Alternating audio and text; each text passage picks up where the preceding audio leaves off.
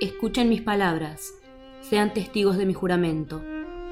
La noche se avecina, ahora empieza mi guardia. No terminará hasta el día de mi muerte.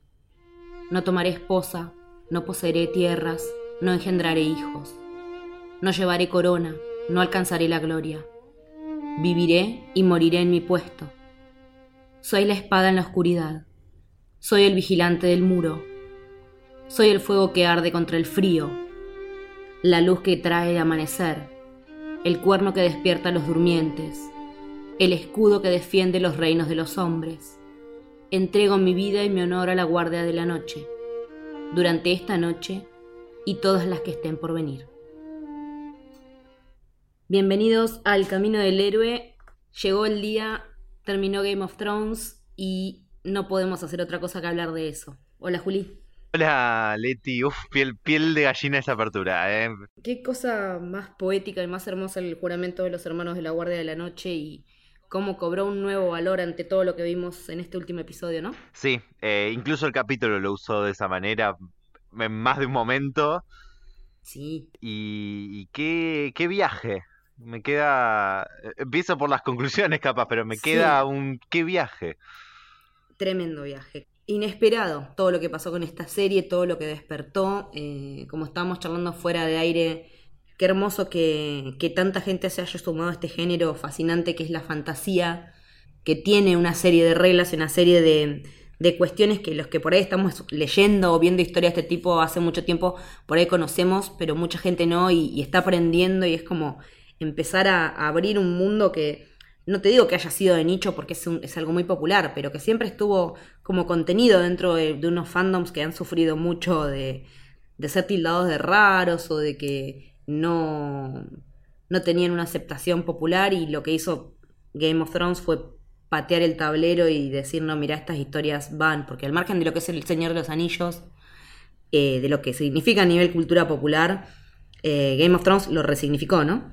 Sí, me parece que más allá de que los critiquemos, más allá de que tal vez lo vayamos a criticar hoy mismo, hay, hay una cosa de right place, right time en el momento donde tanto HBO como Weiss Benioff e incluso George Martin aceptando dar los derechos, todo eso, en, encontrar la forma correcta de transmitir esta historia, el, el, ámbito correcto donde transmitirla, donde tenía que estar y que conjunto a otro montón de cosas que pasaron estos 10 años y los últimos 20 años, si querés, conforman lo que lo que realmente sacó a, al mundo nerd de, de, ser el, solo el mundo nerd. Closet. Sí, pero de ser el mundo nerd y llevarlo al lugar que tiene hoy de cultura pop.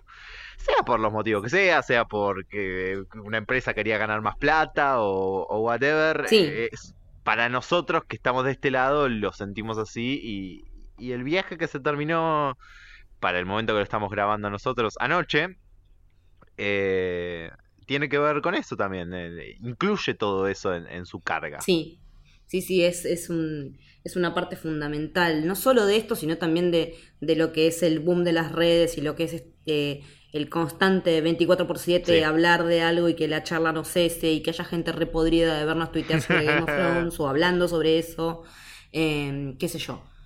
En mi caso yo recurro a las redes porque en mi lugar de trabajo nadie mira la serie.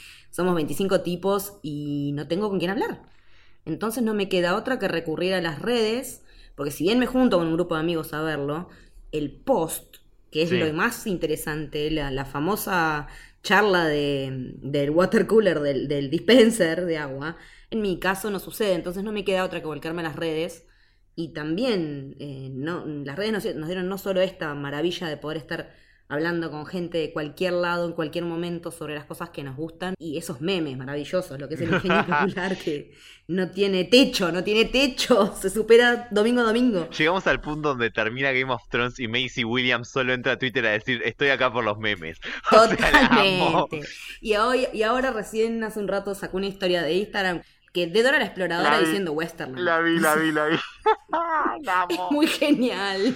Entonces, esto también de poder los actores mismos tomarse las repercusiones en joda y que veamos lo que ellos están, las reacciones que que nosotros tenemos que ellos las comparten con nosotros. Esa inmediatez es impagable, la verdad que ni uno, yo no me hubiera imaginado jamás que cuando empecé a mirar series con un nativo profesional hace como 15 años ya, que iba a pasar esto, no me lo vi venir. Y, y no solo eso, la te cambia la manera de ver y pensar las series porque las, las cosas que leí de, de Emilia Clark hoy Uh, sí. Me... Tremenda, tremenda lo de Emilia Clarke. Alto viaje tuvo esa piba con todo este proceso. Tu alto viaje, las declaraciones son hermosas y fuertísimas.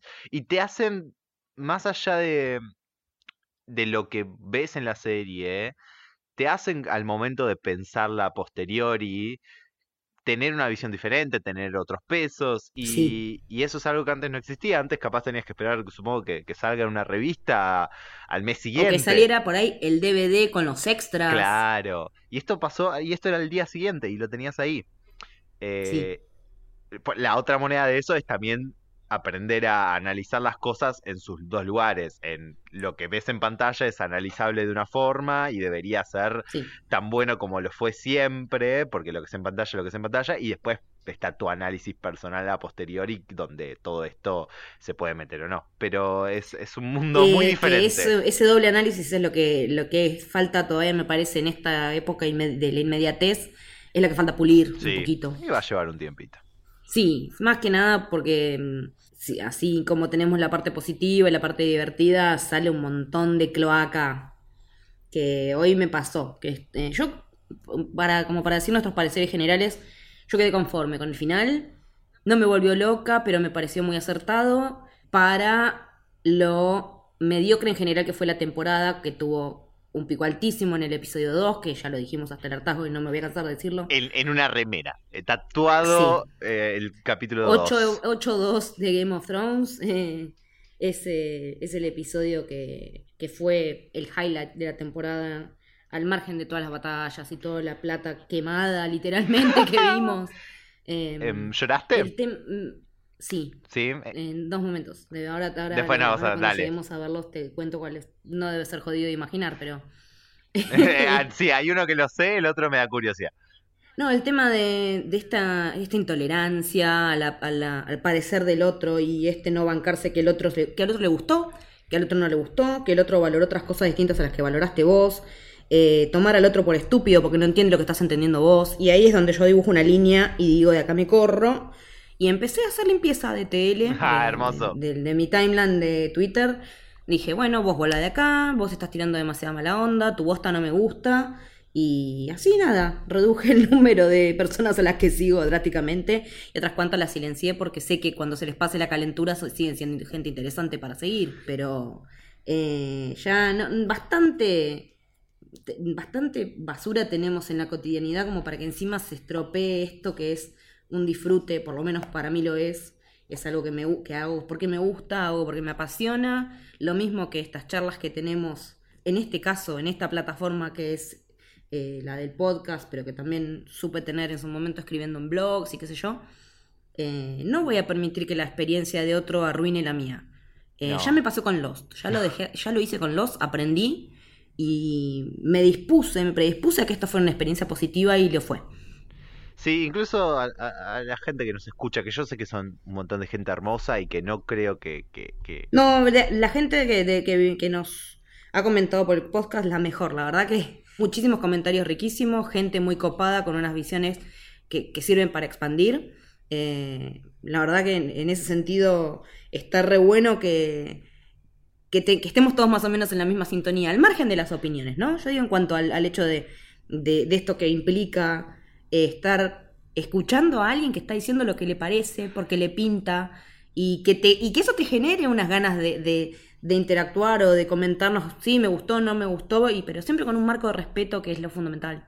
Pero bueno, eh, entonces, ¿te pareció bien? ¿Te... Sí. ¿Cómo, ¿Cómo quedaste situada cuando se terminó? Mm, empecé tensa, tensa, tensa con toda esa primera caminata de Tyrion, viendo la, devastación de King's Landing.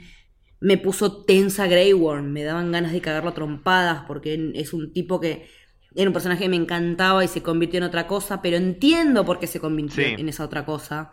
Eh, Y, eso que decíamos la semana pasada del Switch. yo pensé en eso todo Lo pude deshacer, lo pude correr. Me di cuenta que en realidad no es un tipo que maneja en esos. No sé, que se maneja solo en esos, en esos absolutos. El tema es que no sabe cómo manejar lo que siente. Entonces, es reactivo el chabón en vez de ser eh, reflexivo. Entonces, cuando vi esa cuestión, sobre todo después de, bueno, full spoilers, como siempre. Después de la muerte de Daenerys Targaryen a manos de Jon Snow, em, entendí que el chabón no estaba pudiendo procesar ni la muerte de Missandei ni la muerte de Daenerys, que lo único que sabe hacer es eso, que es matar, porque no sabe manejar otro tipo de emociones.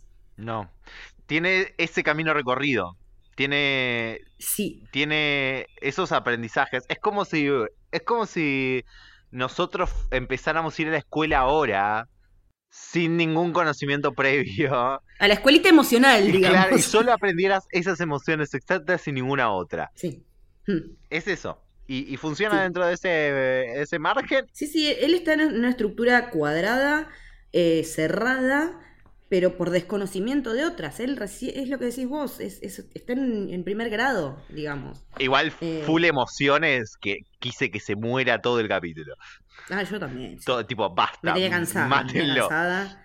Eh, y después en un punto es como que algunas reacciones de él no las entiendo, no sé si porque no entendí el personaje o no entendí lo que quisieron escribir y lo que me quisieron contar, porque el hecho de, eh, una vez muerta Daenerys, el hecho de que Tyrion los dé vuelta como una media con la labia. No entiendo cómo se quedó callado, ¿no? Pero, ¿cómo haces para dejar que te chamullen en dejar ir al que mató a tu reina?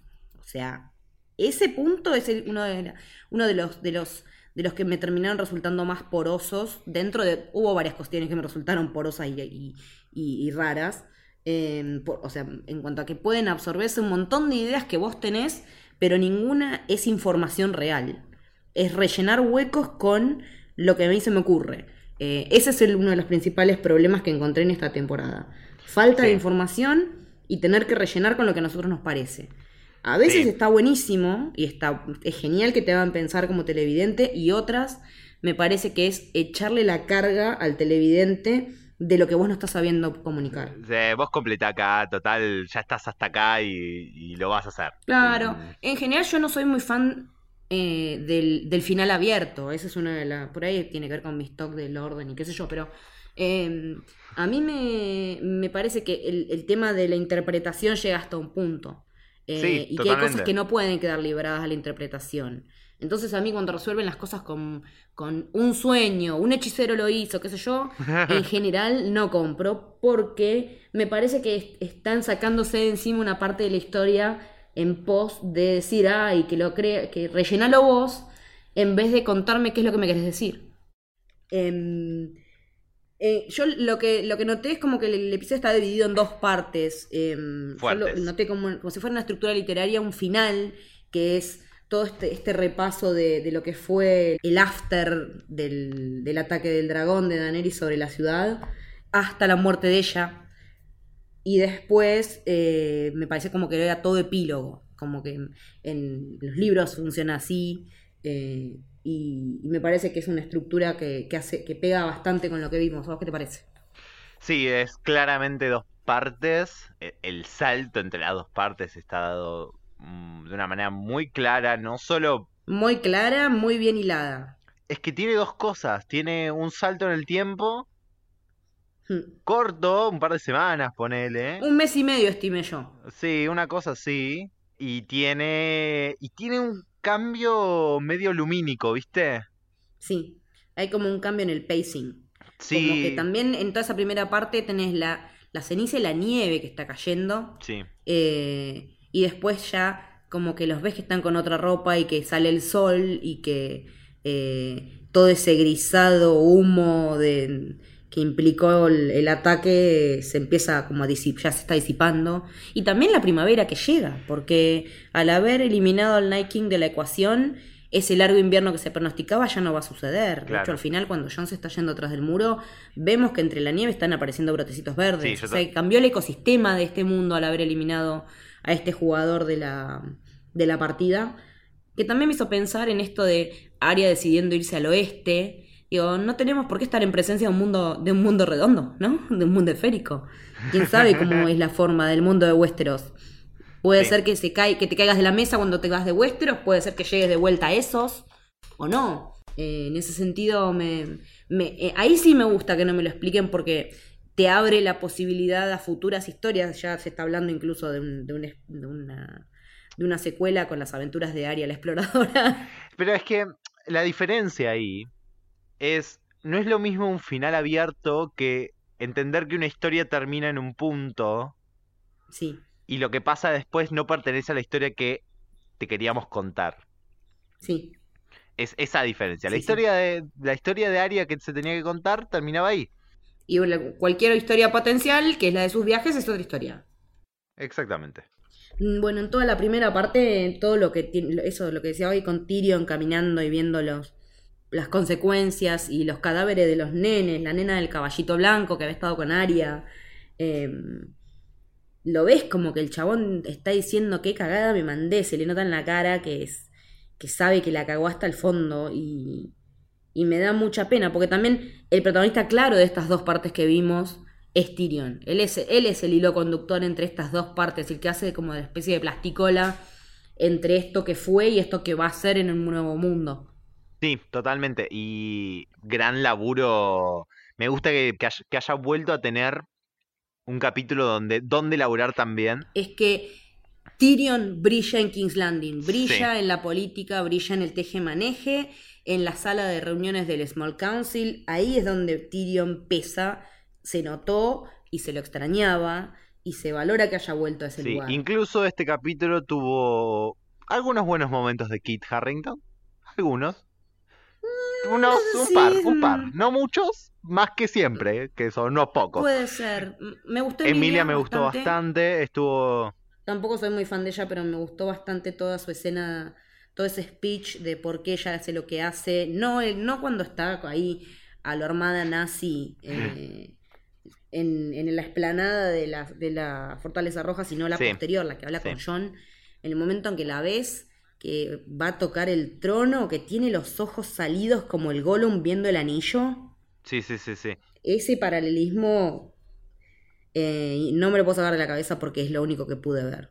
No, lo, lo, de Emilia me parece que más allá de su calidad actoral, em, ella es un sol, ella es incluso, un amor. Incluso más allá de eso, este capítulo, esas escenas, son súper pesadas. Son realmente. Deben haber sido re pesadas y un re laburo. Y le deben haber. Para ella fue pesadísimo todo. A ella le costó un re laburo. Entonces, más allá de que podría otra actriz haber conseguido un resultado mejor, y sí, seguramente. Pero lo que hizo Emilia, más allá de sus dotes actorales, es un re laburo. Un re, re, re laburo. Ella como actriz hizo un tour de force porque escuché que mm, eh, ella estuvo haciendo, escribiendo un diario durante la filmación de toda esta última temporada, porque le resultó emocionalmente muy pesada. Eh, como que este volantazo que pega el personaje ella le, le pegó mal. Lo que estaba leyendo hace un rato es una entrevista que dio en la que ella cuenta que, que le preguntaba a su mamá, que no le podía decir lo que pasaba, porque no le podía decir, mira mamá, eh, Daenerys hace mal y la matan, eh, pero que ella le empezó a preguntar a la mamá que, le, que, que si le parecía que Daenerys podía llegar a ser una mala persona. Eh, me pregunto qué, qué tipo de, de, inversión tiene ella a nivel emocional con este personaje como para llegar a ese punto. No sé si la entrevista es de ellos, está subida en una nota con, con varias cosas más en Entertainment Weekly. Y bueno, y ahí en esa nota dice que, que, recordaba sus años en la escuela de actuación y que los profesores lo hubiesen matado porque le hubiesen dicho que ella que no importa lo que hiciera su personaje, para ella tiene que estar bien mm. porque es el personaje y ella tiene que estar on board con eso y todo. Y, y, y le costó mucho también entender que las cosas que estaban escritas en esos guiones, porque todo esto fueron reacciones de ella mm. cuando empezó a leer los guiones en su casa, eh, y que le costó mucho parar la pelota y decirse a sí misma, che, eh, esto se lo están escribiendo a Daenerys, no a vos, Emilia. Sí, totalmente. Eh, es que es en, no sé cuándo era que hablábamos sobre el tema de, de cómo hacer para aprovechar la emocionalidad de los actores. Con cuando se despedían de todos después de en el capítulo 4. Ah, sí. Eh, que te la regalo también, es ser consciente de si no poderlo manejar. Debe ser bastante jodido. Em, me quedé, eh, bueno, lo que decía de Grey Worm en la parte que, que tiene el primero de varios cruces de miradas e incluso de palabras con Jon Snow. Cuando va a matar a los soldados Lannister. muy fuerte. Eh, ahí es donde dije, morite, hijo de puta. Es muy ahí fue donde dije, ni al, prisionero, ni al prisionero de guerra está respetando. Pero es que, ¿sabes qué me pasa? Ahí, ahí es algo donde e, es un momento muy funcional a la trama que te está contando estos últimos capítulos, pero me retrotrae a la sensación que me quedó a mí del capítulo pasado de no entender por qué esto pasa cuando ya se rindieron. Es como súper fuerte eso para mí. Es que eso quedó sin explicar. Eso es el gran misterio X de esta última temporada. Eh, porque mm, se arreglaba súper fácil. Se arreglaba con un montaje de tres o cuatro escenas clave de Daenerys mientras la estaban ponchando a la cara. Y que te recordaran cómo era el hermano con ella, cuando la violaba a Drogo antes de que ella lo quisiera, con ese síndrome de Estocolmo raro que sucedió ahí. Eh, los intentos de asesinato y qué sé yo, las famosas tres traiciones. Con eso le podías dar un sustento, no te digo que lo justificara por completo, porque tampoco eso hubiera sido suficiente pero le contexto. Eso hubiese ayudado. No me alcanzó con el previous no. del episodio pasado con un montón de personajes diciendo los Targaryen están locos, vas a despertar al dragón. No fue suficiente porque de hecho cuando vuelves a ver el episodio en HBO, el previous beyond, no lo ves, entonces todo eso te lo morfás. Es que sí. Y es que hubiese sido eso, hubiese sido otro laburo en el resto de los personajes, cosa de que Daenerys pudiese haber quemado todo antes de que mm. suenen las campanas Claro, pero sí. Igual, perdía peso dramático y perdía peso estratégico también. Es que va por ese lado, va en esta búsqueda de motivos para llegar hasta el momento de anoche. Sí, pero esto también es parte de lo que decimos, estamos rellenando porque no son hechos, son suposiciones, porque es lo que tenemos. No tenemos una explicación clara y concisa de esto pasó por X. A mí en este capítulo el que, lo que más fuerte me pegó con eso es con algo de John, que ahora lo hablamos en un toque, pero hay algo del final de John que es una interpretación que uno tiene que hacer que también es como muy, muy loca de, que no haya algo que te lo diga. a mí me cerró un montón. Ojo, me cerró un montón, me cerró un montón. creo que es la que... Eh, en realidad, de los cuatro chicos Stark, con tres quedé súper conforme y con Bran dije, what the fuck is going on? Eh, porque no, no me daba como para que fuera un ajedrecista tal como para acceder al trono, pero lo que interpreto es que por ahí lo que dice Tyrion, eso de, la persona que tiene la historia más rica y qué sé yo, no, porque todos tienen una historia riquísima para contar, todos los personajes. Pero en cuanto a que la famosa frase, eh, los pueblos que no conocen su historia están condenados a repetirla. Bueno, si nos, rey, si nos reina, si nos gobierna la memoria misma y ciertos errores que ya no vamos a cometer. Yo lo tomé por ese lado. Puede que no tenga nada que ver, pero por cómo lo pintan desde, el lado de lo que importa son las historias y qué sé yo, en, ese monólogo de Tyrion que... Eh, Tyrion monologando con, con grilletes y van. Eh, lo enganché por ese lado. Sí, yo creo que, te lo vende Tyrion. El momento te lo vende Tyrion y después es donde te pones... Tyrion te vende un sorete envuelto hasta altura. Y, y entonces lo agarras por ese lado, pero después te quedas un toque como... Mm, yo en ese momento dije, no entiendo a Bran. Tipo, no, no entiendo cómo mm. funciona este ser. Esto, es tan confuso. No entiendo cuándo dejas de ser el Three Raven y pasas a ser Bran Stark y al revés. ¿Por qué sonríe cuando le dicen claro, que cuando gesticulás, cuando no, cuando te pasan cosas, mm. no, no lo entiendo, no, no, no, pasa, no, mm. no sé, eso es donde, donde me quedo tipo bollando, eh, pero bueno. Sí, sí, sí. Detalles. Igual, bueno, vos me preguntabas por las escenas en las que lloré. Una de ellas es cuando Tyrion entra antes de que lo agarre Daenerys y lo meta preso. Cuando se manda al torreón de Maegor ahí abajo donde estaban con las. donde estaban los. los cráneos de los dragones, a ver qué pasó con sus hermanos. Y se los encuentra abajo de, las de los famosos ladrillos asesinos. Ves primero la mano de Jamie y él. Que aparte cómo esta condición de ser era una persona pequeña es la que le permite poder acceder a la información, porque el espacio para pasar era muy chiquito, estaba todo derrumbado, entonces es como que se, se, pone en valor cada vez que se puede esto de que Tyrion sea pequeño y que eso le juega a favor. Em, me, me, fundió, me, me, partió el corazón.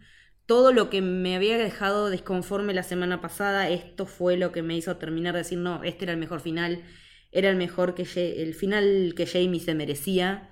Eh, verlos ahí abrazados juntos, eh, ya grises, fríos, y Tyrion desplomándose, llorando por su hermano y por el final de la vida que conoció, me partió a la mitad, me agarró un ataque de llanto y no podía parar.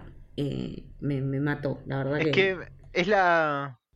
Me pasa esto, ahí es donde sí funciona la construcción de Tyrion en las últimas temporadas. En ese, en ese momento funciona porque realmente sabes que Tyrion le importaba mucho a su familia. Le importaba que su familia hmm. sobreviviera. Él incluso la seguía queriendo hacerse aunque ella fuera una hija de puta con él. Porque era su familia y él no quería estar solo. Él no quiere ser el último Lannister. Y, en ese momento lo es. Y, y eso, ahí es donde todo eso pega y él llora y vos entendés lo que le está pasando que todo, que ahí se le caen los ladrillos metafóricos encima a él. Ahí es donde su mundo se viene en banda, donde él es consciente de que el, ese legado que tanto le importaba a Tywin eh, depende de él, solo de él y de nadie más que de él. Eh, y de qué haga él o no depende eh, la continuidad de ese apellido que ya también, que tan tan infame y tan temido ha sido. Además de que viene de, las escenas previas a eso, donde él recorre solo, pero además entra a los lugares donde él fue mano del rey, donde él estuvo con su padre siendo mano del rey. Tiene una carga súper eh, súper importante de momentos que son un espejo de lo que va a pasar en este capítulo, del lugar donde está y, y que lo llevan a buscar a su hermano y tener esta reacción. Mm es que de cierta manera es cuando te das cuenta que hay una rueda que está rota y no sabes si para bien. Eh, ahí es cuando te empiezan a caer todas las fichas de lo que implica realmente romper la rueda. Y me causa mucha gracia porque un montón de gente estaba diciendo, ay, déjense de joder con eso de romper la rueda. Tres veces lo dijeron. Lo dijo una vez y ya está, y fue como el leitmotiv del primer Podría episodio. Digo, le habían, le habían puesto mucha ficha en todo lo que eran las promociones como para no dejar, no volver El capítulo podría haberse llamado Break the Wheel y lo hubiésemos entendido. Totalmente. Ay, dije que se llamaba No, no dijiste que se llamaba The Iron Throne. Se llama The Iron Throne, no se llama nosotros suponíamos que iba a ser en una de esas eh, Dream of Spring. Eh, Dreams of Spring. Em, pero sí, ah, ya que estamos hablando del nombre, tiene que ver más con la segunda parte del capítulo. Pero hmm. ah, eh, leyendo, investigando un toque al respecto para, para hoy, me enteré de que el, el título original que le iba a poner George al último libro era It's a Time of Wolves. Y cuando ves dónde quedan posicionados los Starks, es, re así. Sí. Es que ahora viendo todos los nombres, no sé por qué no los largaron por adelantado. No hay ninguno que fuera el spoiler que todos se pensaban. A lo sumo puede llegar a ser un poco polémico The Last of the Starks. Pero no más que eso, la verdad que me parece que, que fue al pedo tanta expectativa con eso. Sí, no, no, la verdad que no sé por qué. No, es como que a veces el exceso de hype termina jugando en contra. Sí, eso es verdad. Sí, eh, hay que, se puede hablar un poco mejor de la campaña de marketing con el leitmotiv hmm. for the throne. Sí, que todos decíamos al principio, pero ¿cómo si lo que importa es el rey de la noche y ahora el trono no? No, era. Era totalmente for the throne. Sí, era totalmente por the la verdad que me cerraron la boca. Y, Pero, y antes de que nos, nos vayamos de, de la escena de, Tyrion encontrando a sus hermanos. Una, una dirección de capítulo obvia y bella, la siento. Yo la sentí como súper sobria, muy correcta, pero que hacía falta que fuera así, porque no era de estridencias. No, no era de estridencias. Y aún así tuvo un par de momentos de fotografía que mamita, qué belleza de la historia, para la historia de A eso iba. Eh, el plano, la construcción de dirección de arte del plano desde arriba, cómo están ordenadas las piedras y ellos, es, es terriblemente bello. Terriblemente bello. Sí, sí, es, es, esa, em, la sensación que me dio a mí fue como la de como la de una, la de la panza de la madre pero de piedra. Sí, no lo había pensado. Como yo lo pensé por ese lado, porque están abrazados como suelen estar los, los mellizos Claro, en la entiendo. panza. No lo había pensado, está muy bueno. Eh, los gemelos más que los mellizos en realidad, pero, pero me recordó a eso, es, es el hecho de estar pegado, abrazado, eh, un bebé al otro, los vi a ellos en la panza de la madre, pero bueno, eh, ya en, en la otra punta. Está bien. ¿no? Eh, me, me gusta mucho ese análisis. Em, después sigue lo que yo, yo- lo que yo en mis notas titulé como Darth Daenerys, Hitler Daenerys. Mal, fue totalmente Star Wars. Cuando lo vi, me- lo estaba viendo a. ¿Cómo se llama Sí, el Colorado de, de la eh, última tanda de Star Wars? el, sí, el apellido, sí. Lo estaba viendo a Hux dando el, el, el- el speech y digo, qué de- le faltaba el acento escocés. Qué, qué imaginería copada y pesada, o sea, porque visualmente pega muy bien, pero decís que eso también tiene cierto arraigo en la realidad, como decíamos la semana pasada, eh, pero qué belleza Sí, todo eso. también es, es eso que digo que para mí fue un poco obvio y hermoso al mismo tiempo. Es, es una técnica de, de- de situar las cosas, de armar un- una escena muy usada. Sí. Es que es, cuando yo, lo, lo que decíamos la semana pasada, el Sí. efectismo, eh, que a veces se van de mambo Sí. con eso, acá estuvo bien usado. Porque sabés que la reacción ante una, ante esa apuesta, ante esa fotografía, ante esa narrativa que me estás mostrando desde el vestuario, que sabemos a qué alude, va a lograr un efecto Sí. X. Y quiere decir que ella ahora está del otro lado, no está más del lado nuestro. La está situando necesariamente en nuestra visión Sí, opuesta. incluso que para muchos, a muchos no les gustó, pero a un- otro montón sí, y me incluyo el plano de las alas de dragón. ¡Pa, ¡Qué belleza! No sé. Por suerte eso no vi nadie diciendo que no le gusta porque es una maravilla. Pocas veces vi algo tan hermoso en la televisión. Me pareció muy, muy, muy, muy lindo. Eh, me, me llamó la atención cuando ella eh, dice que en realidad ahora va por el mundo. No me la vi venir esa, no me imaginé que ella fuera a ir eh, desde Winterfell a Dorne, desde Lannisport a Karth, desde las Islas del Verano hasta el Mar de Jade. Eh, que su rotura de las ruedas a nivel global, no solamente en Westeros. Y, y realmente no me imaginé que van a ir para ese lado y me dio miedo. Pero porque la serie lo que hace es poner a Daenerys en el lugar de como si su idea de romper la las cadenas se hubiese cebado a, a ese punto de entender de, de entender a los tiranos como cualquier cosa que no sea ella. Es que ese es el punto, ahí es donde te da el quiebre. Eh, tirano es todo aquel que no piense como yo. Ella es lo que está diciendo en un momento, es eso. Lo dice clarito. Poner en claro que ella está siendo la que decide qué es lo bueno y qué es lo malo por los otros.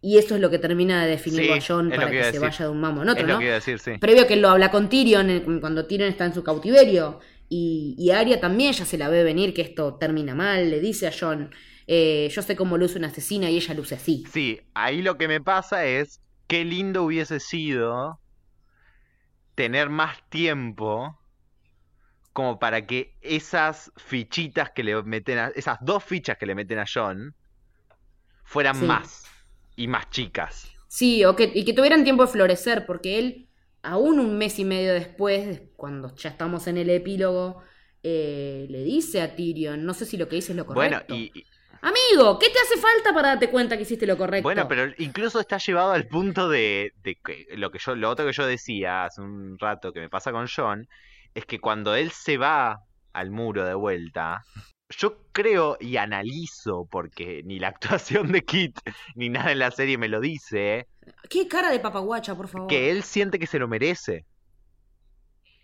Eh, sí, que él se merece no ser feliz, Que no él se merece. nada. A ver, el muro en este punto que no tiene ninguna otra utilidad es una cárcel.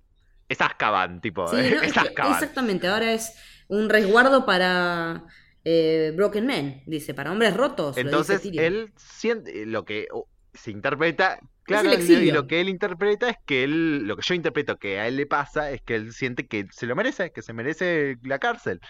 Sí. No, y aparte él en un momento también le dice a Tyrion, yo elegí mi destino, la gente de King's Landing no. Él está diciendo, esta yo me la busqué. Y es una de las pocas veces que en la serie vemos que la gente se hace cargo de sus decisiones. De diciendo, bueno, yo hice esto y me salió mal. Eh, y no es culpa de otro. como que hacen una absorción, se, hacen cargo. Eh, pero John eh, exagera con el látigo, me parece. bueno, y, pero ahí me pasa de vuelta, tipo, en ese punto. Eh, y que vos cuando está hablando con Tyrion, que, que yo lo, dije en Twitter y realmente lo, lo, decía mientras veía el capítulo, es como, chabón, no sabes lo que es, basta, no te das cuenta. Cuando sigue diciendo que la banca, cuando dice, no la voy a justificar, pero, y la justifica. Pero, eh, qué gana de agarrar el cote, porque aparte, eh, cuando lo volví a ver me di cuenta que él, él hace el clic hablando con Tyrion antes de matarla. Cuando le apoya la mano a Tyrion en un punto eh, porque también no nos olvidemos que afuera están los, los Inmaculados que van a salir a batir cualquier cosa que escuche que ellos están diciendo. Entonces también es estratégico de parte de John no decir, mirá, sí, la verdad que tenés razón, vamos a hacer la mierda. Eh, por eso, cuando él lo agarra a Tyrion del hombro y le hace como un eh, She's My Queen por vez número 78 desde que empecé la temporada, ahí uno de mis amigos me dijo cuando le toca el hombro y ahí no lo casé y cuando lo volví a ver dije sí. Ahí es donde le hace el clic, ahí es donde nos damos cuenta, ahí es donde le cae lo que le dijo Aria, que también aparece como Drupi. Es maravillosa, el, nivel ninja de Aria es lo mejor que hay en esto. Nivel ninja mil, no, no, no, eh, fascinada con eso. Em, pero, ¿cómo, ¿cómo me cuesta empatizar con John de, que no, de que no le caiga la ficha de que y de que ¿qué más pruebas te hacen falta? Porque ¿qué más le hace Tyrion se lo dice tan claro, le dice tipo, él, le dice tipo, la guerra se terminó, y tipo, ¿en serio te pensás que la guerra se terminó? Tipo, mira, Ya, aparte, ella dijo, esto acá no se termina, esto recién empieza cuando hace el, discurso a los Dothraki, a los Inmaculados. Aparte, el dominio de los dos idiomas inventados de Emilia, por favor, que belleza. Eh, y, y, cuando le, y después le dice tipo, vos la viste, ¿te parece una persona que, haya terminado? Tipo, que acá terminó de pelear. E, es, es, es el amiga, date cuenta, más grande Es el mal. Totalmente que sí, esa es la idea. Igual, el momento en el que rescatan la frase del maestro Emon. Maravilloso. De Love is the death of duty. El amor es la muerte del deber. Y, cuando la dan vuelta, que, que Tyrion lo mira como diciendo, ¿A vos se te ocurre eso? Es muy bueno. A vos no te da la cabeza para que se te ocurra semejante frase. Es muy bueno eso. Probablemente mi escena favorita del capítulo, más allá de la amiga date cuenta, eh, es probablemente, es una gran escena. Es que esa dada vuelta de que a veces el deber es, el, es la muerte del amor fue como, eh, sí. Y aparte, en esta escena es donde hacen eso que yo te decía al, principio, de poner eh, la, mm, la, guardia, la guardia de la noche como algo más es cuando. porque Tyrion le dice que él es el guardián, del, el guardián de la gente. Eh, le dice que haga lo correcto porque ese es su deber como caballero de la Guardia de la Noche, como hermano de la Guardia. Y en mi, claro, y en mi cabeza yo veía el muro moverse hasta King's Landing, ¿entendés? Es como que te, Ay, qué buena imagen. Te hace ese movimiento mental, el de repente el muro está ahí, es, es, un concepto que se metió en ese lugar. Es que el concepto del muro y de la Guardia de la Noche, la verdad que es uno de los que mejor construyeron a lo largo de la serie. Es, es, fascinante todo Pasamos lo que implica mucho tener que ser el la última barrera antes del posible apocalipsis. Sí. Em, ¿Qué te pareció a vos eh, el hecho de que Drogon dejara pasar a Jon? Eh, ¿Te parece que fue por el hecho de que lo conocía y era Targaryen y no desconfió de sus motivos o otra cosa? para mí fue, fue full sangre. Eh, para, yo me pareció ver, la verdad que debería ver el capítulo de vuelta para fijarme, pero me pareció ver como que lo olía. Sí, sí, sí, lo eligió. Eh, me parece que hay una cuestión instintiva de... De reconocer la sangre de Targaryen. Sí, de, un, de, la, de, la, conexión que tiene, la misma que permite que, que permitió que los acaricie en el primer momento. Me parece que es una cosa que va por ese lado. Yo lo sentí así. Sí, igual eh, acordémonos también que cuando estaban los dos dragones más chicos, digamos, los dos que ya se murieron, eh, encerrados en Merín, y Tyrion los conoce, eh, al final todo lo de Tyrion Targaryen acá no, no pincha ni corta y, y, los bichos son, son tan inteligentes que se dan cuenta, por más que él no sea de su sangre, que lo que va a hacer es algo bien bueno por ellos. Sí. Em, esa es una de las cosas que, que pensaba hoy cuando hablábamos de lo, del hecho de las reglas de la fantasía, ¿no? que en el mundo de la fantasía ya está establecido como que los, los dragones no son simples bestias, no son animales mitológicos, mágicos y ya. Son de los seres más inteligentes que existen, son más inteligentes que nosotros. Si pensamos en Smaug, que es el dragón del Señor de los Anillos, de, en realidad del Hobbit, eh, son seres inteligentísimos, taimados, eh, son muy. son muy. muy codiciosos. Eh, y si bien en esta historia los dragones no hablan, no hay que dar por, por, por perdida la posibilidad de que el dragón sea más inteligente de lo que vos te estás imaginando, que no es solamente un fuelle de fuego y chau. No, por supuesto. Que puede malinterpretar sus intenciones, pero lo que hace después Drogon con el hecho del trono y lo de lo que decías vos de la charla TED del dragón, eh, diciendo por qué lo que representa es la opresión y qué sé yo. Qué meme maravilloso. Tranquilamente puede ser que el dragón lo haya razonado. Que nosotros no tengamos en esta historia un dragón que hable, que verbalice, no quiere decir que no nos quiera comunicar cosas. No, obvio, yo, yo no, no llego al punto de, pensar que él razonó todo eso. Hmm creo, yo lo siento, al igual que con el tema de, dejar pasar a John, una cuestión, una cuestión instintiva. Hmm. Una conexión con John, una conexión más fuerte con Daenerys. La, y, una reacción. Y una reacción, eh, la reacción de sentir que por ese objeto... Su mamá está muerta. Eh, claro, su madre está muerta y reaccionar ante él. Me parece que... Pero, más, pero también, si culpa al trono y no a la persona que ejecutó el acto, también es una elección del dragón el hecho de decir es esto y no lo otro. Obvio, pero también puede tener que ver con que justamente no mataría a otro Targaryen. Eh, no, hay historias de dragones ah, que han matado a Targaryen, ¿eh? No muchas, pero hay. Igual me falta terminar de leer el libro, pero eh, no es algo que, podría, que no haya sucedido, porque de hecho cuando había Targaryens enfrentados, cada uno tenía su dragón y mataban a los contrarios. Claro, pero bajo las órdenes de, de, de sus... De un jinete, sí. De, un jinete. Sí, por eso no sé hasta dónde eh, da o no la inteligencia propia y el razonamiento propio de Drogon en esta parte de la historia, no, pero igual. Necesitamos un, un animales fantásticos y dónde encontrarlos, pero de, de Westeros. Eh, bueno, tenemos como entrenar a tu dragón, que funciona bastante bien. Digamos que es muy acertada en cuanto a, la, a, la, mitología clásica, ¿no?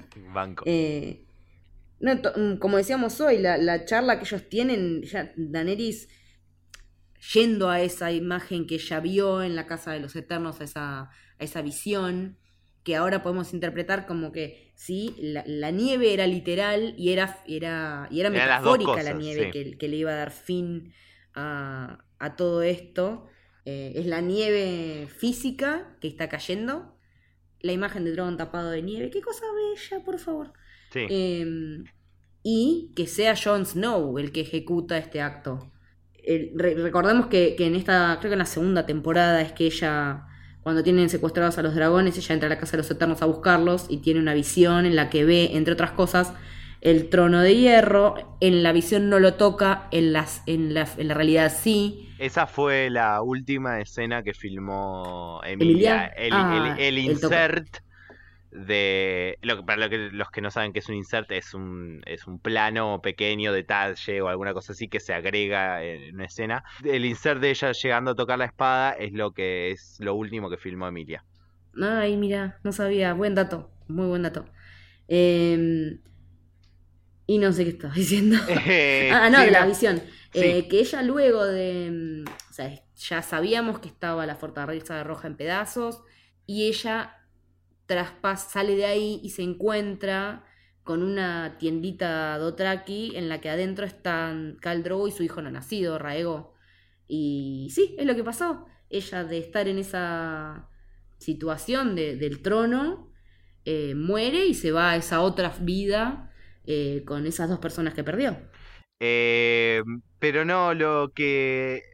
Ah, me quedo pensando antes de, de, de, la muerte en sí de Daenerys, por un lado lo que decíamos de que el discurso es muy bueno, eh, es muy Thanos en un momento. en un momento se pone re Thanos en game, tipo voy a rehacer el universo de Ella manera. Dice que esto es necesario. John ahí, cuando decís por fin tiene sangre en las venas, este tipo le dice quemar niños era necesario. Es como decís, por fin te cayó la ficha, chabón, era hora. Sí, sí, sí. Eh, Y, cuando habla de la misericordia es totalmente Thanos, tenés razón, tal cual, sí. De que la misericordia es lo que yo haga de ella. Claro, em, pero lo que más, lo que más me, me, terminó resonando, eh, la muerte de Denise en el momento sí. me resultó me, me, resultó satisfactoria mucho más que otros momentos del capítulo. No sé si me pegó emocionalmente tanto como me hubiese gustado. A mí no me pegó la muerte, me pegó lo posterior. Claro, eh, pero me pasó que, que, que, lo veía muy bien encajado en la historia en ese momento. el hecho de esa muerte trágica donde se mata el uno al otro es como, si, si pienso en, lo que conozco de la historia, incluso Targaryen, mm. Es como que, ah, esto podría totalmente ser un capítulo de esa historia. A ese nivel funciona. de hecho lo es. Ellos son dos Targaryen definiéndose en vida o muerte eh, el futuro de un reino. No es la primera vez, pero es la última. Claro, a eso sí, eso es lo otro que me gusta mucho, eh, que me parece parte del epílogo, es la historia que cuenta Game of Thrones es la, el final de la dinastía Targaryen en algún punto. Es la extinción de una de la casa fundadora del reino. Claro. ¿Sí? Y también es como que en algún punto es, desde la historia, ¿no? Eh, expulsamos a estos, estos que vinieron de afuera y nos impusieron todas estas, estas costumbres, estas cuestiones, y nos impusieron una manera de gobierno. Y ahora en realidad los que están a cargo son los que están acá miles de años, que son los Stark. Sean en el norte secesionado o sean en, en, el sur de los seis reinos que quedan, con Bran. Ganó la tradición, no ganó el nuevo mundo que era el que traían los, los Targaryen a Westeros. Totalmente, eh, totalmente creo que esa es la, al final del día, en la bigger picture, la, la historia que cuenta la serie. Más o menos duró aproximadamente 320, 330 años la dinastía Targaryen, que no es ni a palos los mil que tenían pensado. Sí, entiendo, sí, sí, sí, sí. Eh, bueno, y John la decide besarla en un momento y usar ese beso como medio de Judas y, y la mata y te das cuenta que era lo que tenía que pasar y, y lo que pasa después con, con Drogon viniendo a buscarla, por favor. Súper triste. Me morí de amor y de se me partió el corazón. El momento del Rey León donde la empuja, sí, tipo. Sí, por Dios, ah. pobrecito. pero bueno, sí a nivel de Daenerys, lo que me, pegó emocionalmente, que es lo que decía hace un rato de, de, la entrevista que da ella. Hmm. Al final de la entrevista dice eh, que ella pensaba que se iba a morir. Sí, pero no así. Claro, no, no así. Eh, como que ella decía que en ese sentido estaba preparada eh, que dice que, fue para, que para ella fue, un, fue muy sentido, muy hermoso ese final, eh, y que espera que los, que, que los espectadores lo que veamos en su último momento, mientras ella muere, es vulnerabilidad. Como que en, el momento antes de morir reaparezca la Daenerys que conocimos en la primera temporada. Le creo a ella pensándolo así. Yo lo entiendo desde el nivel emocional de ella, pero no sé si era lo más funcional a la historia. No, no, no me a mí no me, no me hubiese parecido mal que hubiese, a ver, son, son sutilezas primero. No, porque ella de hecho hace algo así cuando habla de esa nena que fue que no sabía contar hasta 20. Eh, eh, tiene como una actitud muy aniñada en toda la situación hasta que empieza a hablar de que la gente está la misericordia y bla, bla, bla. Pero cuando ella dice que se imaginaba el trono de otra manera y qué sé yo, está esa Daenerys que, que ansiaba una vida mejor y que pretendía otra cosa al margen de lo que después hizo para obtenerlo. Yo, eso lo vislumbré un poquito. No, sí, lo que yo creo que ella se refiere igual, Emilia, es exactamente en el momento donde está en los brazos de John muriéndose.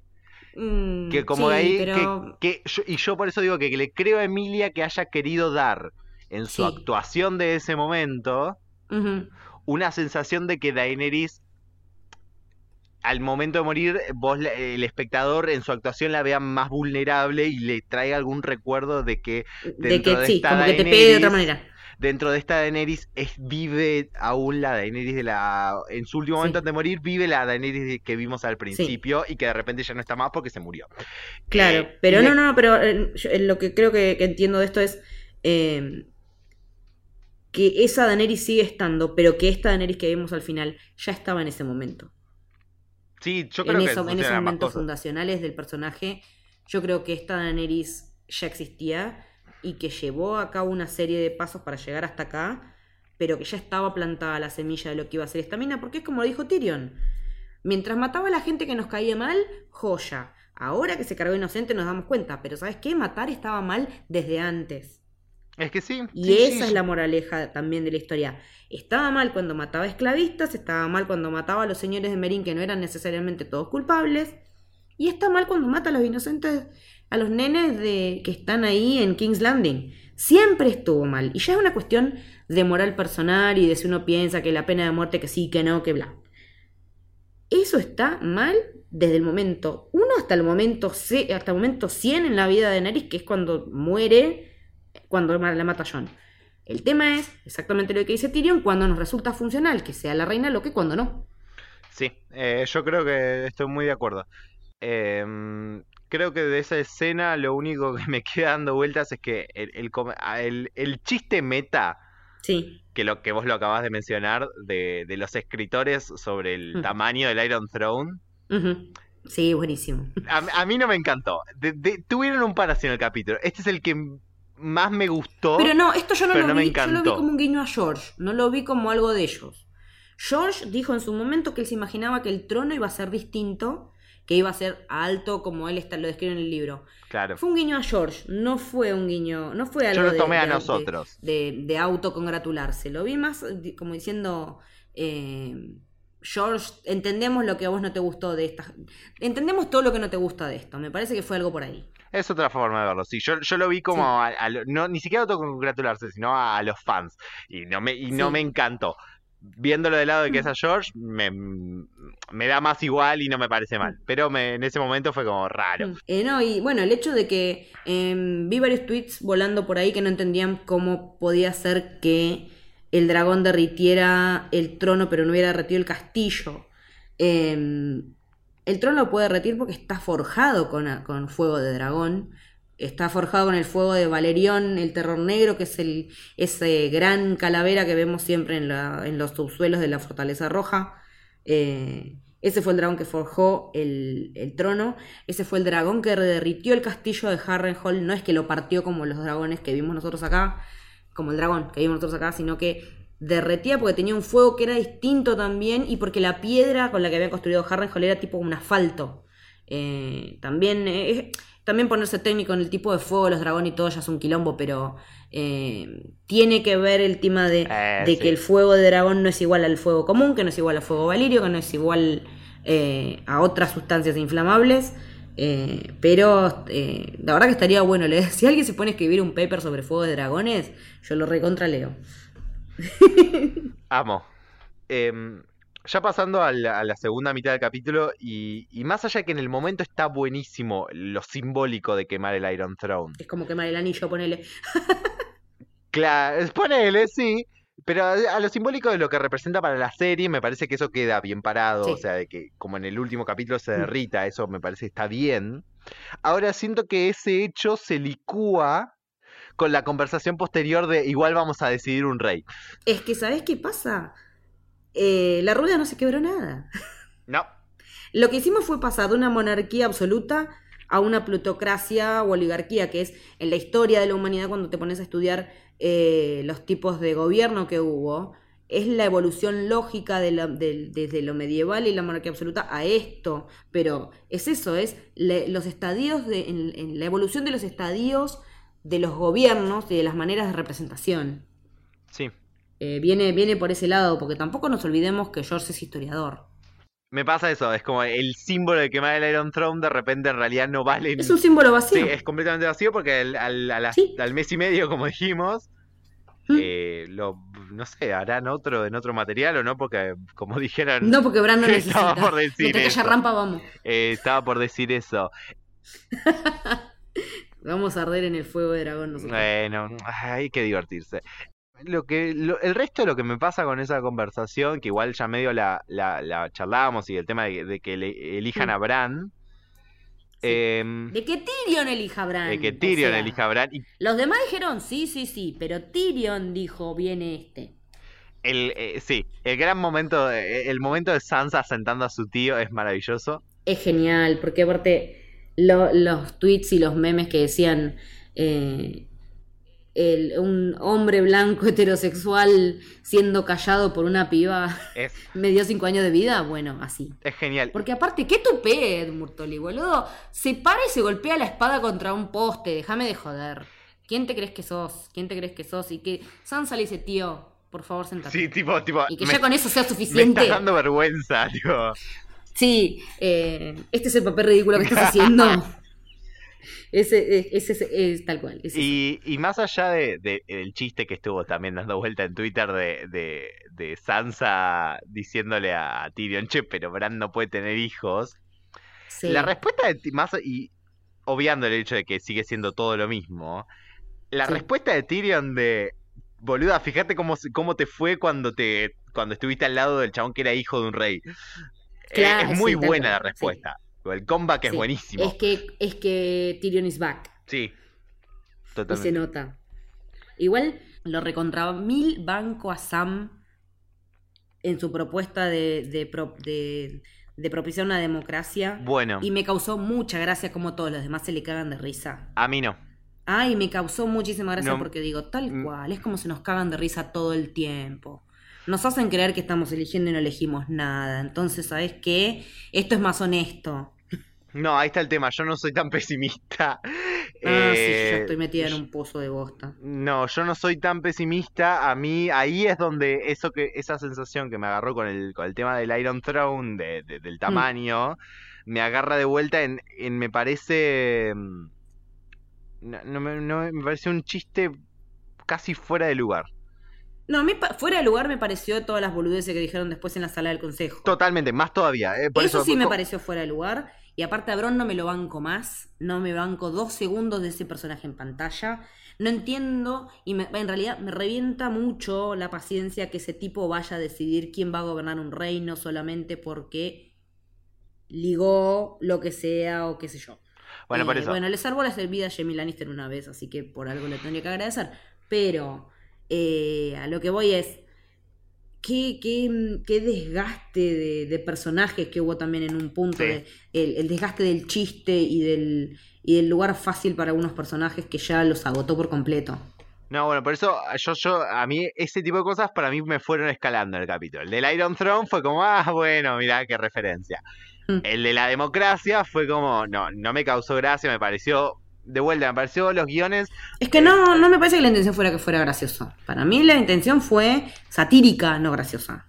pero no, no, no, no lo siento encajar con, lo siento completamente fuera del discurso para solamente mostrar cómo se ríen de eso. Es como, ya sabemos que no quieren algo así. Eh, es, es un, no sé, es una, es como dar una vueltita en esa conversación Hmm. al pedo solo para mostrar como, ah, miren qué pasaría si propusiéramos la democracia. Cuando me, a mí me parecía bastante lógico que hubiese pasado algo Es que tiene toda la lógica y por eso lo dice alguien que es una persona racional, no solamente que, porque no es solamente la carga eh, académica que tiene Sam, sino que es un tipo razonable, que, que vimos que, que, que ahí es donde está su fuerte y en su costado humano también, ¿no? Que esas son sus dos grandes virtudes. Y que lo proponga un tipo así y que los demás se le caguen de risa, digo, sí, obvio que de alguien así se van a cagar de risa. Me gustó la ironía, en ese sentido la fue como oh the irony. No, yo no, no lo sentí irónico, entonces fue como, mmm, qué, qué, qué innecesario. No, yo lo sentí innecesario y no Mm. irónico. Hagamos un repaso por la gente que estaba ahí porque, oh my god. La gente que estaba sentada eligiendo. ¡Qué yunta! Tenemos, a- bueno, a Grey Worm, a Tyrion, a los Lords y Lady de Westeros que, tiene, que son Yara, que vino desde las Islas del Hierro. eh, odio a toda la gente del Hierro, quiero que se mueran, no quiero que aparezcan nunca más en ningún spin-off ni nada, que gente de mierda. Caca, todos los del Hierro, caca, asco. Se les murió el único bueno y se les murió como un Stark. Y es que aparte, el único bueno porque no lo criaron ellos. Sí, totalmente. Tenemos al príncipe de Dorne NN, que no sabemos cómo se, llama. Podríamos decir que es Quentin Martel, si nos vamos a los libros, que era... eh, nosotros conocimos, bueno, al príncipe, a Donald Martel, a su hijo Tristain, que es al que lo matan sus primas por, con un lanzazo por atrás. En el libro, el hijo, el hijo más grande de Doran es Quentin Martel, que es un pibe que se lo conoce por ser bastante feucho, eh, pero que tiene un legado importante si te casas con él. Eh, yo quiero creer que era Quentin Martel, pero nada, nunca lo sabremos. Es un Martel. Eh, bueno, vemos a, los Stark en pleno, al tío Edmund, que, al tío Edmund que, bueno, alta gilada. A Henry, por Dios, qué fuego ese chabón. ¿Viste ese outfit negro hermoso? Ay, no, no, no, se, me voló el shot. Después vi a uno que empecé a flashear que digo, este es Howland Reed. No sos la los que no leyeron los libros, ¿quién es Howland Reed? El padre de Mira y Joshen. Que no sos la única. Eh, sí, me parece que un montón de gente lo flashó y que si llegaban a decir que era él iba a ser peor porque no íbamos a saber de dónde mierda salía todo esto. Sí, eh, sí, sí, sí. ¿Quién es Howland Reed? El tipo que estaba con Ned Stark cuando Ned Stark se lleva a John recién nacido de la Torre de la Alegría. O sea, el único tipo que sobrevivió a la pelea con la Guardia Real. Y el tipo que vio entrar a Ned sin ningún bebé y salió, lo vio salir con uno. Ese tipo, para mí era ese tipo el que estaba a la izquierda. Porque empecé a decir, ese es Howland Reed, ese es Reed. Y mis amigos decían, ¿y ese quién es? Y yo, ay, claro, no, obvio que no. Si llega a ser, la verdad que no importa. Porque para mí puede ser que haya aparecido y hayan cortado alguna escena anterior y por eso se corta la continuidad, pero Nunca lo sabremos. Lo interesante es que ese tipo en Westeros lo que tiene es una especie de Black Ops con su casa. Él tiene una especie de... Mm, su, gente son todos los que hacen el trabajo sucio del que nadie se entera. Eso es lo que está bueno de, la casa de los libros. Eh, y por lo que hubiera estado bueno es que en algún momento se viera. Nice, nice. Eh, bueno, tenemos a Davos, a John Royce, el, que es el señor de, del pecho liso, eh, bueno, ya dijimos a Yara haciendo pelotuda como siempre. A Brienne. Y a Robin Arryn. Lo que fuese Glow Up, por favor, ¿qué te pareció a vos? Sí, no, no sé, como, ah, mirá, estaba vivo, sobrevivió a, Y no tiene más cara de boludo. No, no, como que perder a la madre le habrá hecho bien, supongo. Por ahí dejar de tomar la teta le vino bien. Claro. Pero fue como, es el furor de las redes, todo el mundo diciendo que, hizo la gran Neville Longbottom. Eh, De feo hermoso. La verdad que me, estoy riendo mucho con los memes y el actor se está cagando de risa como nadie en Twitter también. Es muy gracioso lo que todo, las cosas que le dicen y lo que él va contestando y va retuiteando. La verdad que es genial, genial. Obvio, lo tiene que disfrutar. No, y aparte, los, los memes que le están haciendo con, el bigote de leche son buenos. No, señor. Son geniales. Em, me encanta cómo Davos se la pasa tirando, tirando bocadillos. Es como que tiene una imposibilidad para cerrar la boca ese hombre. Es todos. Davos es todos. Davos es el fandom en algún punto. Es nosotros hablando, aunque no haga falta. Aunque nadie te pida la opinión es la voz de la conciencia nuestra y del pueblo. Sí, sí, sí. Em, bueno, nada, eh, Grey está que sí, que no, que lo vamos a matar, que qué sé yo. Y Tyrion, eh, haciendo un pase magistral de lengua, dice que en realidad a él no le corresponde decir, que le corresponde al rey, que rey no hay, ¿qué hacemos? Elijan uno. Propongo a Bran, el roto. Ponele, que ya le pusiste un apodo. No es que toda la vida lo conocimos como Bran el Roto, pero ponele. No. Bueno, o sea, si te gusta Tyrion, vamos con esa. Eh, la justificación que hace todo eso me, parece que estuvo buena, el hecho de, hablar de la historia y qué sé yo. No quiere decir que me haya convencido como argumento que me haya resultado suficiente, pero ponele. Es que es eso, es... Vamos Terminó, esta escena es todo un gran ponele. Vamos a esto. Eh, más en mayor o menor medida, para mí por lo menos, son finales mínimamente satisfactorios. Sí. Que están bien y punto. O sea, mi sensación cuando terminó el capítulo es como, bueno, bien. Hmm. Y no más que eso, ¿no? y es un bien sin ninguna emoción demasiado grande, sin... Como, bueno, bien, Ganaste el partido, pero 1 a 0 y colgado al travesaño. Eh, es, es incluso lo primero que me sale en el momento, que después bajo un poco los humos y digo, ok, no, no, no, no es para tan ese adjetivo, pero es mm. tibio. Es en algún punto tibio. Es, es, Igual, ahí. Ojo, porque yo hace rato que vengo viendo que en las casas de apuesta, viste que puedes apostar todo, hasta cómo sale una carrera de tortugas. Sí. Que el que venía liderando las encuestas y el, que venía liderando las, las, las alternativas era Bran, ¿eh? Por estadística sacada con computadora y cuentas y qué sé yo. Y Reddit. Era el personaje que daba número uno para quedarse con el trono. Eh, sí, no, a ver, no, por eso es... Desde la lógica, ¿no? Diciendo desde, desde la matemática, no quiere decir que haya sido algo satisfactorio a nivel historia ni Es que voy a eso, es que voy a eso, o sea, y, y es lo que hablábamos la semana pasada. Si estos son o no son, no importa, pero pongamos que son, más o menos, más, más que sí que no, los finales que tiene George. Sí. No están mal, y mm. probablemente al momento de leerlos con el desarrollo que le va a dar George Martin, van a estar mucho mejor. Claro, el, recorrido va a ser distinto. Entonces, es como, ok, a este ritmo, con este trasfondo y todo eso, los finales están bien. Sí, son correctos. Y hasta ahí. Eh, bueno, lo que hace Bran es devolvérsela a Tyrion diciéndole, bueno, entonces vos todas las cagadas que te mandaste las vas a arreglar haciendo, mi mano.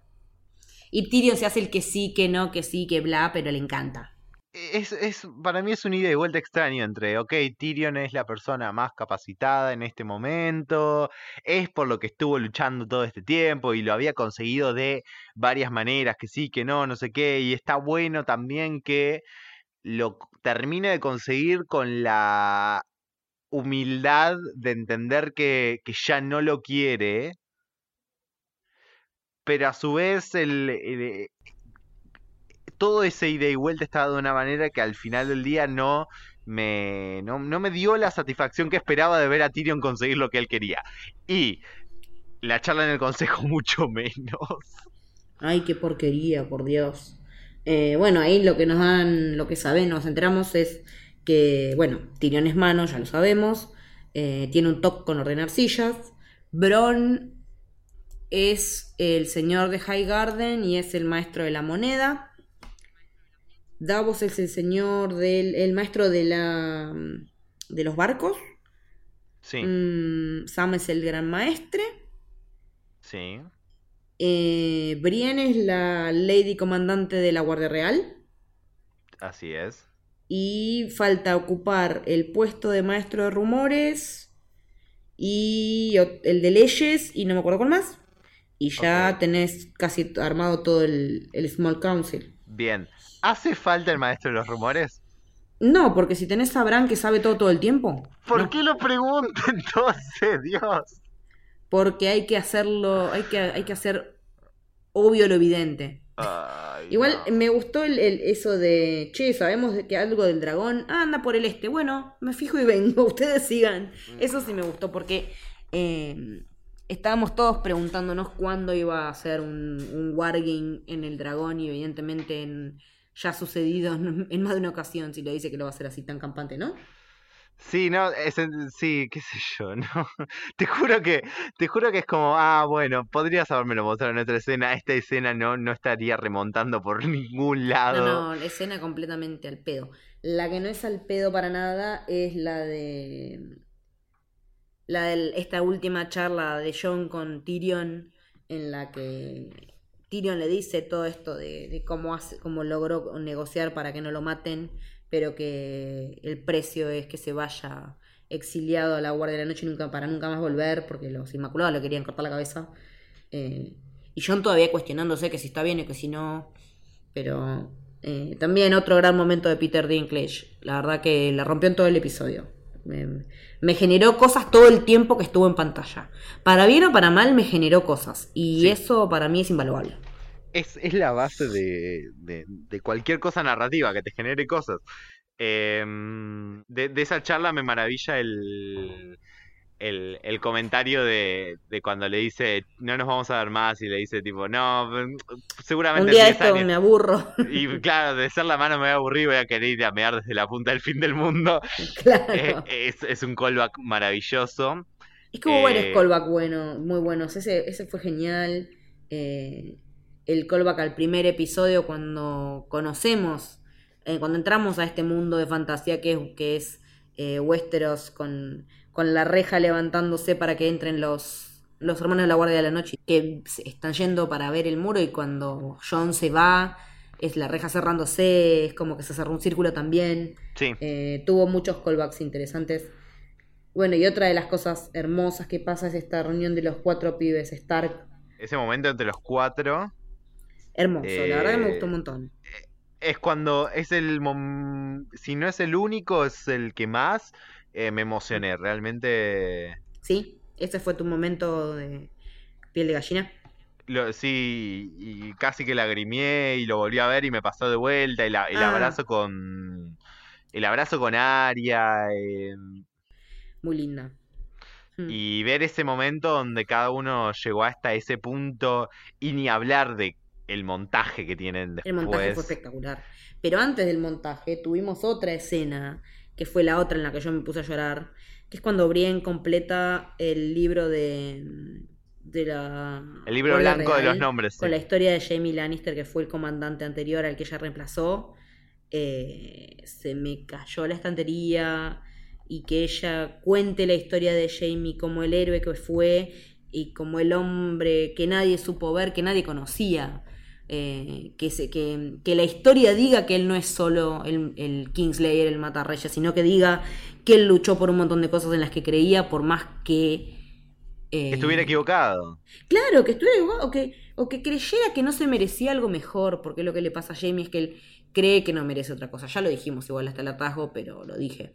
Eh, pero que ella le dé el, el correcto lugar en la historia, el lugar que se merece, la verdad que, que me resulta fascinante. Me resulta fascinante, hermoso el logo de.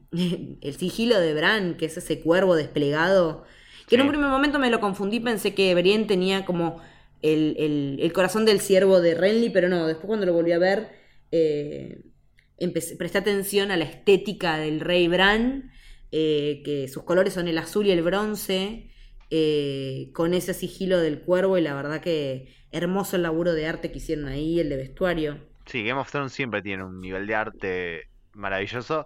Lo que me queda de, de- de- de ese momento de Brienne, que me parece un cierre hermoso para la Qué historia personaje de... hermoso, por favor, qué hermoso. No, no hablo solo de Brienne, sino para Brienne y Jamie, la relación entre ellos. Totalmente. Es como si ella...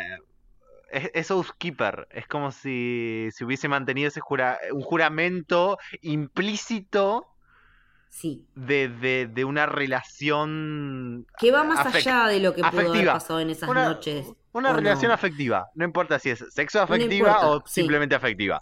Es una relación afectiva a- al final y hay un juramento implícito ahí y ella Y lo súper mantiene. honesta también, de, Sí. porque nunca ninguno le dijo al otro cosas que no eran. Totalmente. Sí, sí, es, es verdad. Entonces, e- ese, ese final para Jamie fue. Hoy, cerró- eh, anoche cerró la historia de Jamie y cerró perfecta. La verdad que es un final que, que como entusiasta de este personaje me deja súper contenta de los dos, porque los dos, ellos son dos mis dos personajes preferidos en, en conjunto, en tándem, logran algo que ningún otro personaje me hace sentir en la serie y, y eso es lo que, lo que termino valorando. Por eso digo también que no todo fue malo, que no todo fue... eh, que tuvo momentos de que nos generaron una emoción genuina y que eso es lo importante. Si, las si una historia nos genera cosas, eh, lo demás es papel picado. No, totalmente. Em, y bueno, y todo, me parece que ya todo termina con... Con los destinos de los chicos, porque bueno, Sí. ya Bran también puede ser que, que no solo porque es el rey y ya está, sino como que él queda escindido por el hecho de que no es necesariamente Bran Stark. Claro. los fines sí, pero no. Entonces los, los, los tres Es más Stark que fácil. quedan, digamos. Es más fácil Eh. explicarle al pueblo que tu rey es Bran Stark a que es el cuervo de tres ojos. Claro, es un poquito complejo y metafísico y se va de mambo, pero tal cual es más fácil decir, sí, Bran Stark, chau. Claro. Eh, bueno, con la ascensión de Sansa como reina en el norte, con un vestido. ¿Viste el análisis del vestido? No, Ay, hermoso. yo lo vi muy Caitlyn en un principio. Mi, mi- Eh, mi- con mi poco tiene de todo, conocimiento. Tiene el gris de los Stark. Tiene las flores rojas del arciano, que es de los viejos dioses. Sí, Las mangas tienen escamas como los tuli, como los pescados, los pescados de los tuli. ¿Pescados? Sí. ¿Qué mierda de pescado eran? Eh, truchas, ¿no? no recuerdo, te o creo. salmones, no me acuerdo. Bueno, un pez. Y tiene la corona los dos bordes, eh, como, como, tenía Daenerys los dragones, bueno, ya tiene dos lobos. Sí, eso sí lo había notado. Eh, no, no, no, hicieron todo un... Eh, el, todo el traje ella es un homenaje a todo lo que implica su identidad como norteña y como hija de quienes es. La pintan por completo. Pero, ¿no te pasa cuando la ves sentarse en el trono? Hmm. Que ves cómo le pasó por adentro y por encima todo lo que venimos hablando esta temporada de las enseñanzas de Menique y de Cersei y todo, tipo, cuando te das cuenta que ella se sienta en el trono del de el reino del norte que es separado a los siete, a los ex siete reinos, te das cuenta que ella realmente cuando decís, ah, ella agarró todo eso sí. y ganó. ¿Y ganó? Ella y Tyrion son los dos que ganan acá. Sí. Son los dos que ganan el Juego de Tronos. Los ganadores son ellos dos. Porque Bran, al fin y al cabo, lo que está haciendo, él insiste en que no lo quiere y yo le creo. Entonces, ok, si, estás haciendo lo que no crees, no ganás. Entonces, los dos, las dos personas que terminan haciendo lo que quieren porque quieren son ellos dos. A nivel poder, ¿no? Porque lo de Ari es otra cosa. Totalmente, porque, pero también a eso, o sea, me podés pensar si querés que, que Bran sigue teniendo como esa, esa mentalidad como abstraída que, que, él se sitúa en esa posición como una herramienta para un futuro mejor y nada más. Sí, sí. Por lo cual, no, no es una cuestión de poder. La de Tyrion es una cuestión de poder medio licuada por su forma de ser. Sí. Mm, casi humilde, por momentos. Mm, sí, casi. Por momentos. Hmm. Pero la de Sansa es, es poder absoluto. Sansa desde chiquita quería ser reina y terminó reina. Eh, eh, me parece que es el, personaje. Creo que es el personaje más me gusta como. dónde empieza y dónde termina. Por una cuestión de viaje y ver cómo termina ahí y verle. Que de vuelta, Sophie Turner, genia, tipo, verle en, la. No, aparte, ella creció mucho como actriz. Sí, y verle en la expresión y en, cómo se sienta en ese trono y casi que, que, hay un disfrute ahí. Sí, sí, lo está disfrutando, claramente. Porque aparte, los otros dos que fueron rey, reyes en el norte eran por necesidad, no por no porque era lo que tenía que pasar. Era para zafar una guerra, para evitar que vengan los White Walker. Ella lo está haciendo planificado, pensado con una estructura de gobierno a futuro, algo así si lo habláramos en los términos de hoy. Además, si querés ir a puntos claves, tipo, lo, logra tirando la bomba de, de, de John en algún punto y claro, después que Hay mucha gente que dice, lo de John Targaryen no sirvió para nada. ¿Cómo que no sirvió para nada? Sirvió para que se desate todo esto. Es, uno de los, de los, de los tic tic boom que le termina de resonar a Daenerys, porque en un punto creo que Tyrion le dice a John, creo, em, ella no va a estar tranquila y vos no vas a estar seguro, porque ella siempre va a creer que vos sos una amenaza. Entonces, ¿cómo es que no le estamos dando la bola que sí, podía haberse usado de otra manera, podía haber tenido otra relevancia, sí, pero no es que no tuvo, no tuvo peso. Tuvo menos peso del que muchos por ahí esperábamos, pero fue una situación estratégica hasta el final porque es lo, es lo que hace que el tablero se incline hacia la, que la balanza se incline hacia el lado de Sansa. Bueno, pero ¿sabes lo que me parece que pasa en ese sentido? ¿Dónde cae el problema que, que, que a mí me genera ruido y, y, que, como vos decís, a un montón de gente? El reveal Sí. Fue porque los fans lo esperábamos. Fue mucho mm. más pesado y mucho más prominente y fuerte que el uso que hicieron después del tema, que es algo como que está ahí y funciona y, es un agregado y, mueve todo, está todo el tiempo ahí. Es que, ¿sabes, ¿sabes cómo hubiera sido distinto? Si a John le hubiera importado ejercer ese, ese poder que le daba ser el heredero de. Acá lo que. Eh, cuando se habla del, tema de subvertir lo que la gente espere, qué sé yo. Acá lo que tenemos es un reluctant hero, un, héroe que no quiere ser tal. Y como tal tampoco quiere ser rey. Y entonces, si él hubiera querido utilizar esta herramienta para llegar a otro lugar, hubiera sido una cosa. Como él no lo quiere, esta información sirve para los fines de otros, no de John.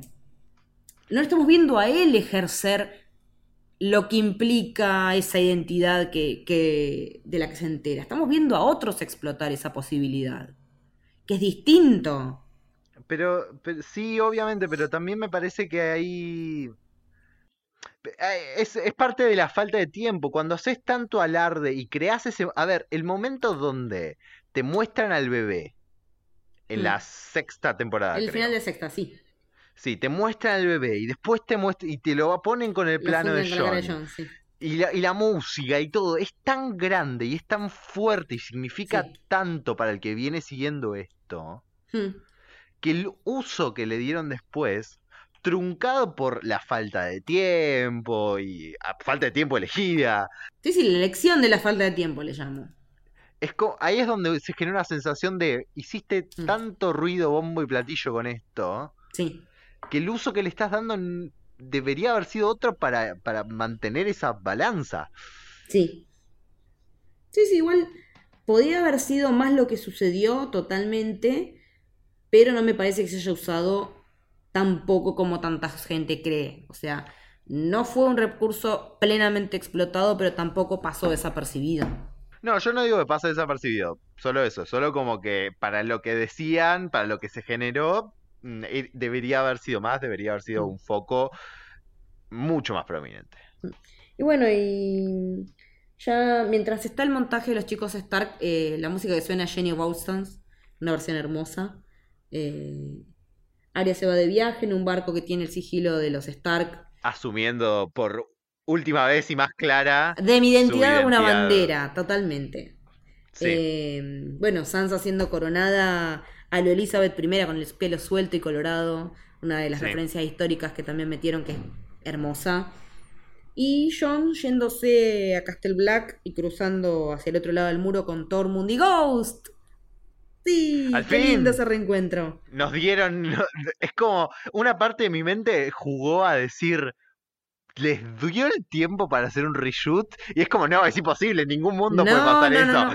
Tipo, yo después me puse a analizarlo. Y si no nos dieron la otra despedida fue porque ya sabía que iba a estar esta. Sí, sí, sí, fue a propósito, pero me a mi sí, mente fue en un momento pichanga para que pisáramos el palito y lo pisamos todos. Eh, bueno, y así termina esta historia con la música, con la canción de Hielo y Fuego, se llama así la canción que cierra el episodio, que es la, del opening, pero con, voces y cantada no sé en qué, pero hermosa. Es una mezcla con, también con algunos detalles de la, canción emblema de los Stark también. Sí, tiene un poco de todo. Y termina siendo la historia de los Stark, están. Es que sí. Eso es, lo que, lo que lo que até cabos anoche a las 2 de la mañana que no me podía dormir porque estaba manija pensando en esto, eh, termina siendo la historia de ellos y, y está bien, está bien. Es que es, es ese pasaje, es como mm. cae una dinastía después de todos esos años y de, de, ser tan prominente y tan fuerte y dan paso a, algún miembro más rezagado capaz de la historia, como más, no sé rezagado, pero más, más callado, ¿no?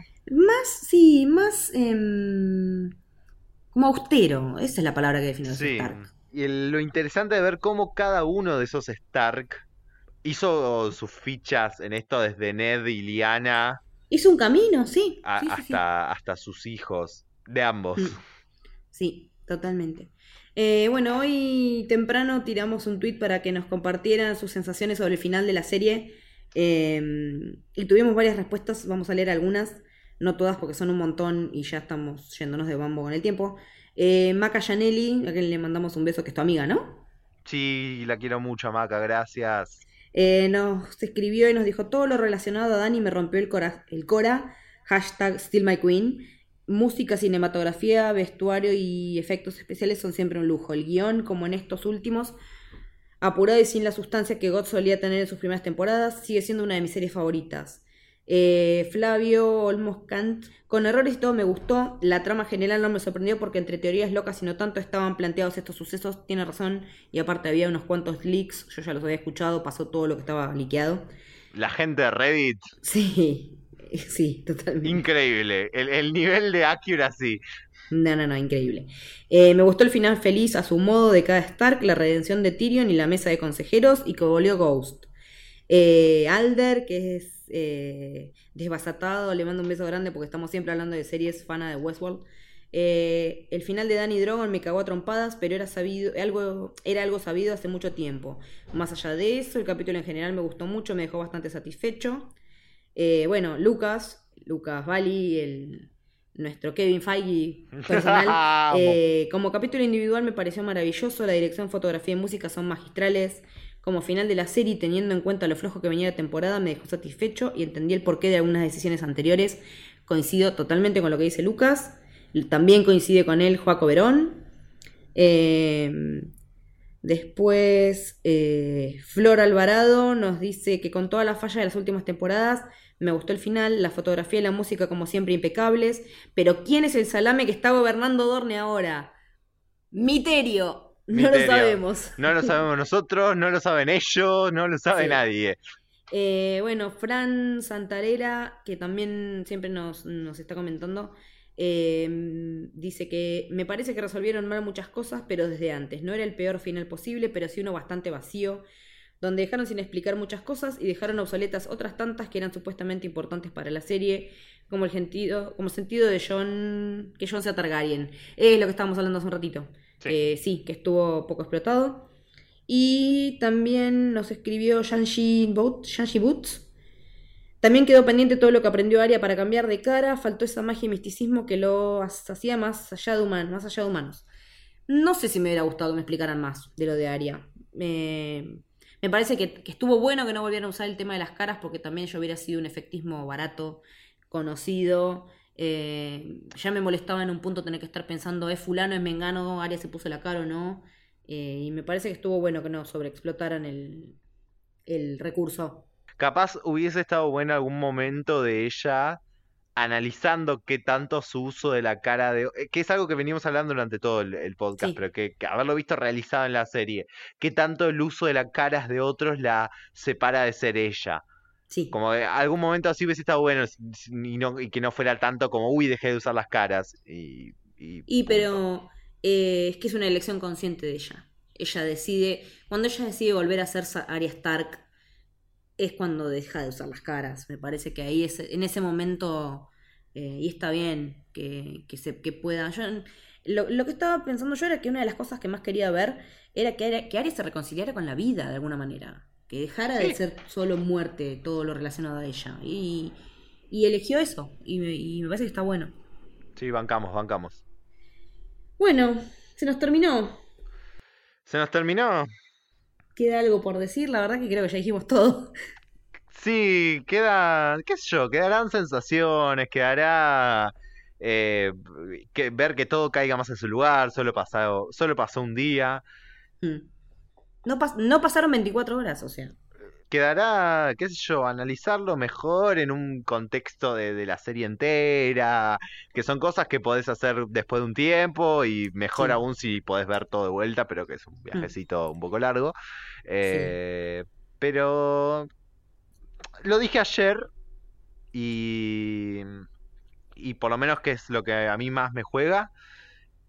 Lo que está bueno de esto es, como hablamos al principio, un poco de ver en el contexto en el que pasa, después disfrutarlo y hmm. por último y más importante, aprovechar estas cosas para disfrutarlo con otros y analizar con quién lo disfrutaste, en qué momento, qué hacías, cómo lo compartiste, mm. quién eras, quién sos, y un montón de cosas que nos atraviesan en conjunto todo esto. La serie está hecha para que te genere cosas, como dijimos, y para pasarla lo mejor posible, y después lo más disfrutable es todo lo que pasa alrededor, como charlarlo en Twitter, como charlar con la gente que lo ves, o escuchar este podcast, o cualquier otro, o hablar con nosotros, o lo que sea. Sí. Eh, y bueno, me recojo como para despedirnos las palabras de Tyrion eh, no hay nada más poderoso en el mundo que una buena historia. Esta fue una buena historia, fue un gran viaje. Gracias Game of Thrones. Y bueno, finalmente nuestra guardia ha terminado. Así es.